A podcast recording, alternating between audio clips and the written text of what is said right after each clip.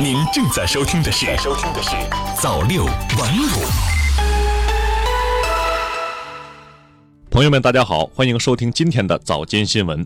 中国天气网十二月二号讯，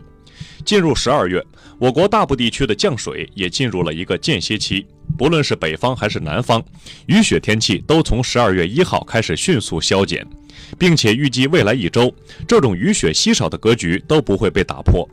不过，雨雪虽少，冷空气却并没有闲着。东北地区本周都将气温低迷，包括哈尔滨、长春等省会级城市在内，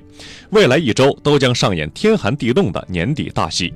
而长江中下游一带及江南等地的最低气温，也可能在今明两天再刷下半年新低。中新网十二月二号电，据生态环境部微信公众号消息。近日，生态环境部印发了《生活垃圾焚烧发电厂自动监测数据应用管理规定》，规定将于二零二零年一月一日起实行。生态环境部有关负责人指出，管理规定适用于所有投入运行的垃圾焚烧厂。垃圾焚烧厂自动监测数据可用于环境执法。及生态环境主管部门可以使用自动监控系统收集环境违法行为证据。自动监测数据可作为判定垃圾焚烧厂是否存在环境违法行为的证据。央视网十二月二号电，据工业和信息化部网站消息，十一月二十九号，工业和信息化部信息通信管理局针对部分移动转售企业垃圾信息严重扰民问题，集体约谈了小米、北京迪信通等十八家移动转售企业。工业和信息化部信息通信管理局严肃指出，部分移动转售企业罔顾企业主体责任，漠视用户利益，治理垃圾信息不力，影响十分恶劣。明确要求被约谈企业务必提高认识、端正态度，吸取教训，务实整改，加强企业内部管理和渠道管控，建立健全长效机制，促进移动转售行业持续健康发展。人民日报十二月二号讯。日前，交通运输部等六部门联合出台了《危险货物道路运输安全管理办法》，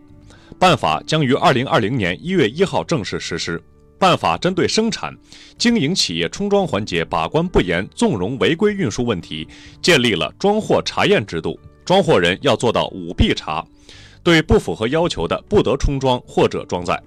明确规定禁止危险货物运输车辆靠挂经营。建立危险货物运单制度，明确运输企业在发车立检、安全告知及车辆动态监控等方面的义务。中国青年报十二月二号讯，北京大学中文系教授、中国语言学研究中心副主任汪峰在近日发布了中小学读写现状调研报告。报告显示，近七成中小学生每天阅读时间低于一个小时。而且随着年龄的提升，每天阅读时间不足一个小时的学生明显增多。与此同时，受访者每周的写作时间也不乐观，约百分之二十四点四的受访者每周花在写作上的时间不足零点五个小时，约百分之四十二点一的受访者每周花在写作上的时间处于零点五至一个小时之间。新华社莫斯科十二月一号电。俄罗斯空天军首座集装箱超视距雷达站一号在俄西部的莫尔多瓦共和国境内正式进入战斗值班。该雷达站是俄军目前唯一一座超视距雷达站，可帮助俄军实时监测俄边境外数百至两千公里范围内可能对俄发起的攻击。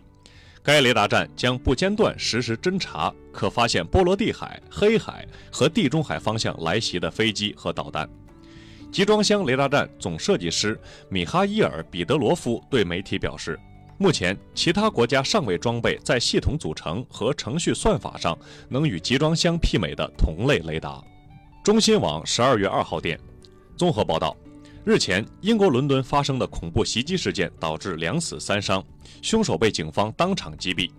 由于凶手此前因策划袭击被判刑，却获准提早出狱，英国政府因此备受批评。也使法治和反恐成为英国大选的重要议题。新华网十二月二号电，美国能源信息局十一月二十九号发布数据显示，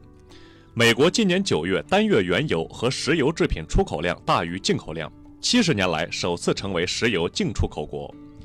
根据美国能源信息局今年十一月二十七号发布的石油供需周报，美国当前石油日均产量大约为一千二百九十万桶。这一数字比沙特阿拉伯和俄罗斯现阶段的石油产量高出不少。以上就是今天早间新闻的全部内容，感谢您的收听，我们晚间再见。